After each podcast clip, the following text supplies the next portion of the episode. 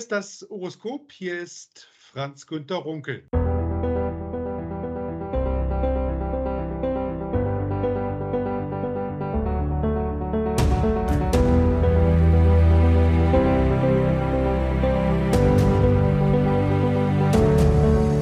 Der Herr der Trocare ist heute zu Gast im Horoskop. Er ist die urologische Version der US-Legende vom Tellerwäscher zum Millionär. Er fing als Hilfspfleger in der Urologie des Universitätsklinikums Leipzig an. Heute ist er der Direktor der Klinik. Weil er nicht Mitglied der SED werden wollte und auch nicht länger als nötig in der NVA sein wollte, musste er zunächst um seinen Medizinstudienplatz kämpfen. All dies hielt ihn jedoch nicht davon ab, ein international erfolgreicher Urologe zu werden. Zu Gast im Horoskop ist heute Professor Jens-Uwe Stolzenburg, Direktor der Klinik für Urologie im Universitätsklinikum Leipzig. Ich freue mich, dass Sie heute bei mir sind. Einen guten Tag nach Leipzig, Herr Professor. Vielen Dank, schönen guten Tag.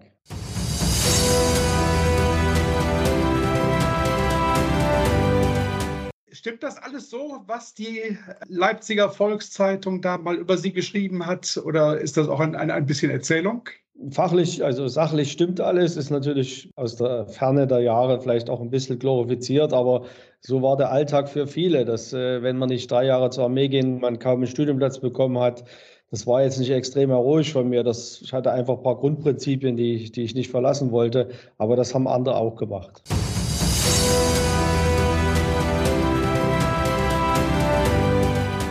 Was haben Sie als, als Hilfspfleger damals gemacht in der Klinik und, und wie, kam, wie kam das überhaupt dazu, dass Sie da so tätig wurden? Das, das, es war eine, äh, in der DDR war es so, das finde ich auch heute gar nicht so schlecht, dass die Frauen oder Mädchen, wie immer man sagen will, bevor sie studiert haben, ein Jahr als Hilfspfleger, als als Pflegekraft in einem Klinikum gearbeitet haben. Ja. Sicherlich eine gute Vorbereitung war aufs Studium und auf die spätere Tätigkeit als Arzt. Und wie gesagt, die Männer oder Jungs mussten drei Jahre zur Armee. Da war keine Zeit dann, weil das Studium ja immer erst im September begann. Und nur die, die anderthalb Jahre zur Armee gegangen sind, die Mindestzeit, haben in dieser Zeit als Pfleger oder als Hilfspfleger gearbeitet. Und das waren Tätigkeiten, wie sie letztendlich Schwestern heute machen. Allerdings damals auch noch Geschirr waschen, Handschuhe, äh, Handschuhe auswaschen und pudern, Binden, Binden, Rollen und solche Dinge. Aber das ist lange her.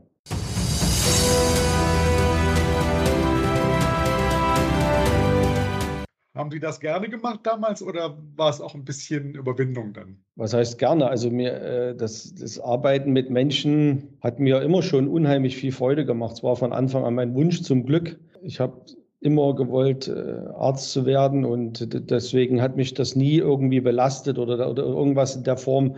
Habe das gerne, bin gerne zur Arbeit gegangen. Natürlich ist, wenn man vom vom, von der, vom Gymnasium kommt, bei uns hieß das ja erweiterte Oberschule, und dann täglich achteinhalb Stunden Arbeit geht, das ist ein, ein harter Einschnitt. Aber der bereitet ein neues Leben vor. Man merkt dann sehr schnell, ob das Freude macht oder nicht.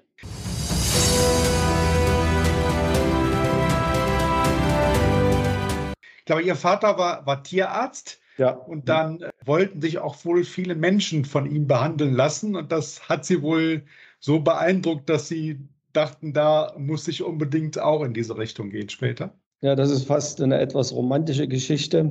Ich war als Kind in Afrika mit meinen Eltern und mein Vater als Tierarzt hat vor seiner äh, Arbeit als Tierarzt äh, stand eine Schlange von Menschen immer vor unserem kleinen Haus mit dem Wellblechdach und äh, die hat er erst behandelt. Und das hat sich offensichtlich mir so eingeprägt, dass ich von Anfang an Menschen behandeln wollte.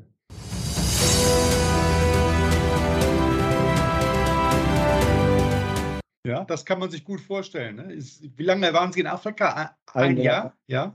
Ja. Haben Sie irgendwelche Erinnerungen an diese Zeit in Afrika oder ist das? Ich denke, dass ich Erinnerungen habe, aber man weiß ja nicht, ob das Erinnerungen sind oder von Bildern. Ich war mhm. später auch noch mal in Afrika, länger in Kamerun. Ja. Wir hatten eine enge Beziehung zu Kamerun, haben dort auch äh, regelmäßig jemanden hingeschickt, der dort gearbeitet hat. Also ich habe da eine gewisse Beziehung, ist möglicherweise damals entstanden zu, mhm. zu der Tätigkeit in Afrika. Mhm.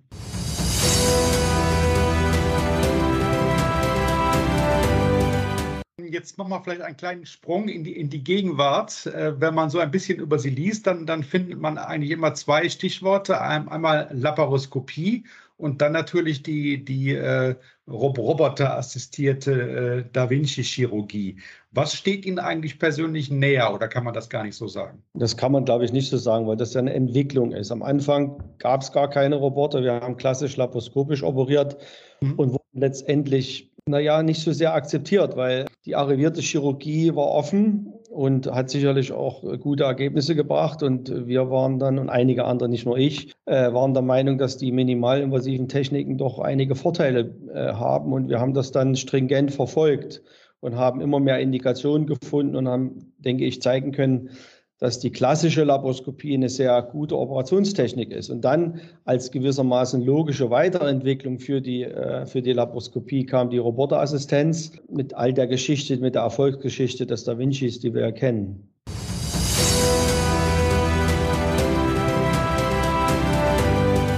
Was spricht denn heute in der Uro-Onkologie für die Robotik und eher gegen die konventionellen Verfahren? Man muss vielleicht dazu sagen, wenn man das so global betrachtet, das Ganze, die, die Roboterassistenz oder Laparoskopie sind ja nicht neue Operationstechniken. Also es gibt durchaus Diskussionen, wie man bestimmte Operationen durchführt. Die kann man dann aber offen, laparoskopisch oder robotisch durchführen. Und das ist die Frage, wie mache ich etwas technisch, basierend auf anatomischen Grundlagen und so weiter. Die andere Seite, was benutze ich? Benutze ich ein Skalpell, um das, den Körper wirklich zu öffnen oder gehe ich minimalinvasiv? War lange Zeit sicherlich eine philosophische Frage, aber in vielen Bereichen zeigt sich eben, dass die minimalinvasive Technik, wenn man sie beherrscht, Vorteile hat, weil sie einfach minimalinvasiv ist. Also weniger Komplikationen, weniger Transfusion, schnellere Rekonvaleszenz und so weiter. Mhm. Und in den letzten Jahren hat sich eben gezeigt, dass gerade die roboterassistierte Chirurgie hier wirklich eine hervorragende Chirurgie ist. Das heißt aber noch lange nicht, dass die offene Chirurgie schlecht ist. Das, das darf man nicht sagen und das verbietet sich auch, sondern es ist einfach eine, meines Erachtens eine Weiterentwicklung. Und das oberste Gebot ist immer, man sollte das machen, was man kann, was man gut kann und das seinen Patienten anbieten.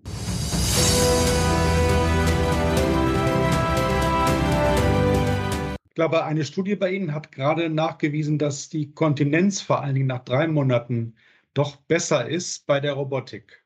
Also was wir gemacht haben, ist äh, klassische Laparoskopie mit Robotik verglichen, also mit Roboterassistenz, nicht mit offener Chirurgie. Und schon durch die begrenzte Beweglichkeit klassisch laparoskopischer Instrumente ist es so evident, dass die Roboterassistenz einfacher durchzuführen ist. Und die Frage war, gibt es auch bessere Ergebnisse. Und das haben wir einfach bei einem häufigsten Eingriff, den wir hier in Deutschland oder glaube auch weltweit in der Urologie durchführen, nämlich die radikale Prostatektomie, versucht zu beweisen. Und durchaus mit Stolz können wir sagen, dass wir es geschafft haben, letztendlich die bisher einzige weltweite prospektiv randomisierte, multizentrische und am Anfang auch patientengeblindete Studie aufzulegen, um bei der Prostatektomie Laparoskopie mit Robotik zu vergleichen. Und da ist die Frühkontinenz in der Robotik besser, signifikant besser bei nährverhaltenen Eingriffen. Und das ist sehr interessant, dass offensichtlich diese, dieser sehr diffizile Nährverhaltserhalt bei der Prostatektomie mit dem Roboter besser gemacht werden kann als klassisch, äh, klassisch laparoskopisch. Das zeigt sich dann auch zwölf Monate äh, nach der OP, wo Kontinenz sich wieder angleicht, wo es offensichtlich eine Erholung hier gibt aber die Potenz der Patienten ist hochsignifikant unterschiedlich in beiden Gruppen.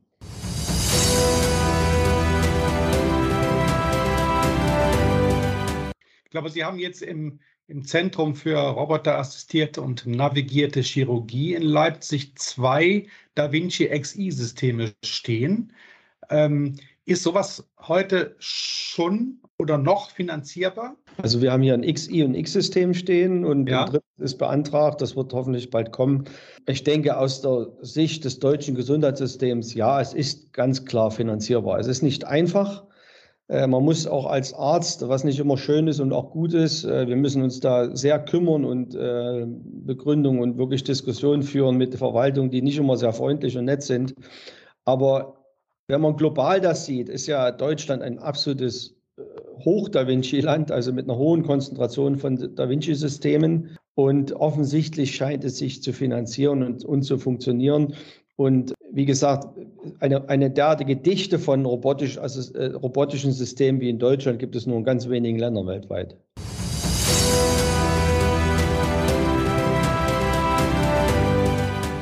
reicht am Ende nicht aus, weil, weil ja wir Urologen, und da können wir auch, glaube ich, ganz stolz drauf sein, wir sind ja Vorreiter. Wir sind den anderen Fachdisziplinen gewissermaßen ein bisschen voraus, weil wir sehr zeitig eine hohe Affinität zur Technik haben und damit eben auch frühzeitig begonnen haben, robotisch assistiert zur Prostatektomie Nierenteilresektion als der zweithäufigste Eingriff. Und die anderen Fachdisziplinen sehen jetzt, welche Vorteile das hat. Jeder, der selber ein System hat, kennt das von seinen Kollegen, wenn sie kommen, die Gynäkologen gucken und dann hilft man sich gegenseitig. Und das ist auch eine wunderbare Zeit, in der wir hier leben, wo, wo das fruchtbar wird und die Chirurgie sich immer weiter verbessert. Und von der Warte gesehen natürlich reichen die Systeme, die wir haben, bei Weitem nicht aus, weil hm. eine Universitätsklinik wie unsere sollte sicherlich acht oder zehn Systeme haben, weil jeder äh, damit mhm. operieren sollte, der das möchte.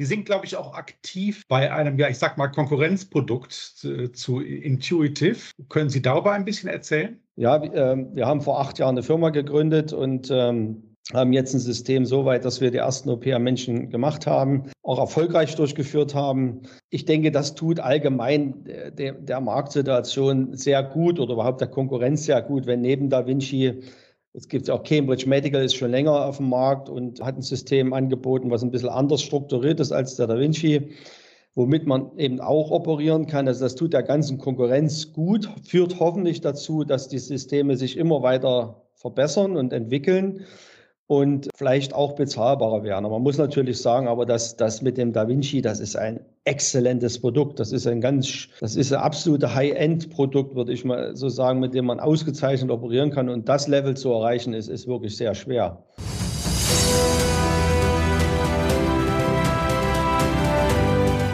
Also ich glaube, die, die äh, Mitbewerber oder neuen Bewerber werden es da dann auch wirklich schwer haben, sich dagegen zu behaupten. Ja, aber wir leben zum Glück in einem Wettbewerb. Das stachelt alle ja. an, wird auch in ja. anstacheln. Man merkt es ja schon, die Instrumente kann man länger nutzen. Das wird preislich etwas effektiver. Also ja. wir können nur davon profitieren, wenn, wenn mehr Systeme verfügbar sind.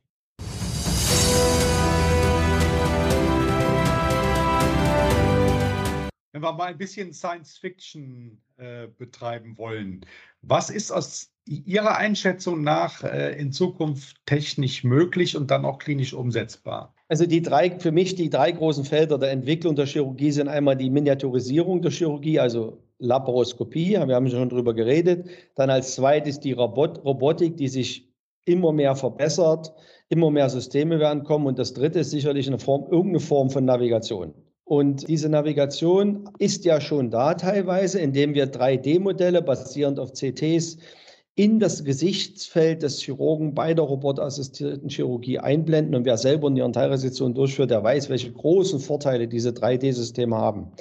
Und wir können Tumore besser identifizieren, wir können, die, wir können die Lage identifizieren, wir haben den Ultraschall, den wir uns einblenden können. Also alle Formen von Navigation werden sich immer weiterentwickeln. Das wird dahin gehen, dass wir vielleicht Korridore von erlaubten Bewegungen haben, also dass man, wenn irgendein größeres Gefäß in der Nähe ist, ein Signal kriegt, dass es dort nicht weitergeht oder dass man besonders äh, wie beim Auto, wenn man ein Spurhaltesystem hat. Also das, das ist jetzt alles in Entwicklung. Das läuft alle und wie gesagt, bei der Niere setzen wir das ja schon ein, gerade dieses 3D-Modelling und das vereinfacht und das ist ja was ganz Wichtiges. Es kann ja nicht sein, dass es nur ein paar wenige Chirurgen geben, die irgendwas Besonderes können, sondern Instrumente sind dann gut, wenn sie von vielen in guter Qualität eingesetzt werden können. Und das wird immer besser, zum Beispiel durch Navigation.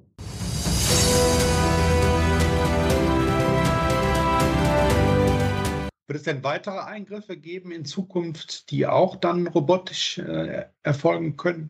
Ja, so wie wir am Anfang vielleicht gesagt haben, der Roboter ist ja letztendlich ein Instrument. Und wie man und wann man das einsetzt, entscheidet derjenige, der das macht. In meiner Klinik ist es so, dass wir 85 Prozent aller großen chirurgischen Eingriffe mittlerweile robotisch machen. Mhm. Andere werden das anders machen. Aber wie gesagt, welche Eingriffe ich mache, das das hängt von mir ab. Nochmal, es ist ein Instrument, nicht mehr, aber auch nicht weniger.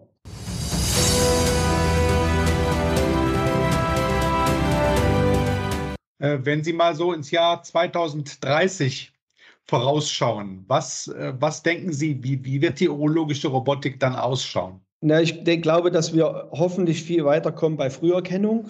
Was ja eine große Basis dafür ist, dass wir Patienten auch so operieren können, dass ein gutes Ergebnis kommt. Wenn wir Moore operieren können, ist es meist schwierig, äh, den Patienten tatsächlich zu heilen.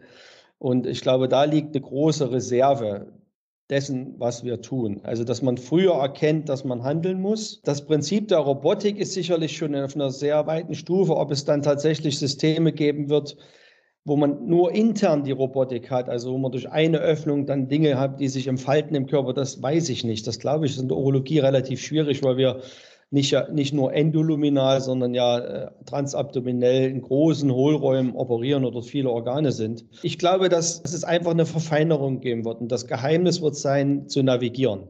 Das wird weitergehen, nicht nur in in Form von Ultraschall oder 3D-Systemen. Es wird immer bessere optische Systeme geben. Vielleicht, vielleicht ist bekannt dieses Narrowbanding in der, in der, in der Blasentumorchirurgie. Und es gibt so etwas, nennt sich Hyperspectral Imaging. Das sind besondere Frequenzen, die dort benutzt werden, um auch Tumore besser zu erkennen. Also das, das alles, was was uns helfen wird, besser zu operieren. Das wird sich bis 2030 sicherlich sehr, sehr entwickeln. Neben, was Sie auch schon angedeutet haben, dass wir immer, immer mehr Eingriffe roboterassistiert durchführen.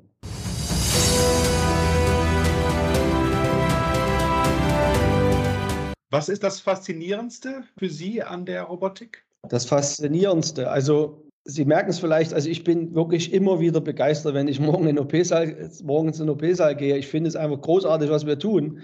In, in, meiner Generation und die nachfolgen jetzt, wir sind Teil einer Revolution der Chirurgie. Also es ändert sich.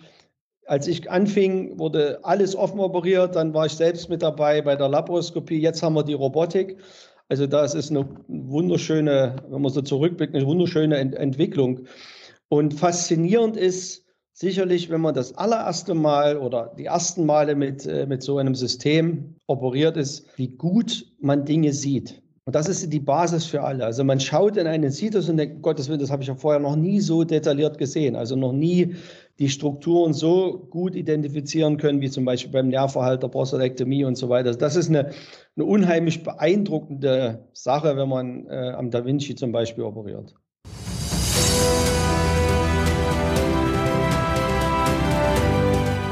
Ja, man merkt, dass Sie auch mit viel Herzblut bei der Sache da dabei sind. Ich glaube, ohne das geht es auch nicht. Ne? Ich glaube, jeder Beruf sollte so sein, dass man es mit Herzblut macht. Ja. Ja. Faszinierende Ausblicke, die uns Jens-Uwe Stolzenburg heute erlaubt hat. Vielen Dank für Ihre Zeit. Es war schön, Sie bei uns zu haben. Äh, tschüss nach Leipzig. Herzlichen Dank.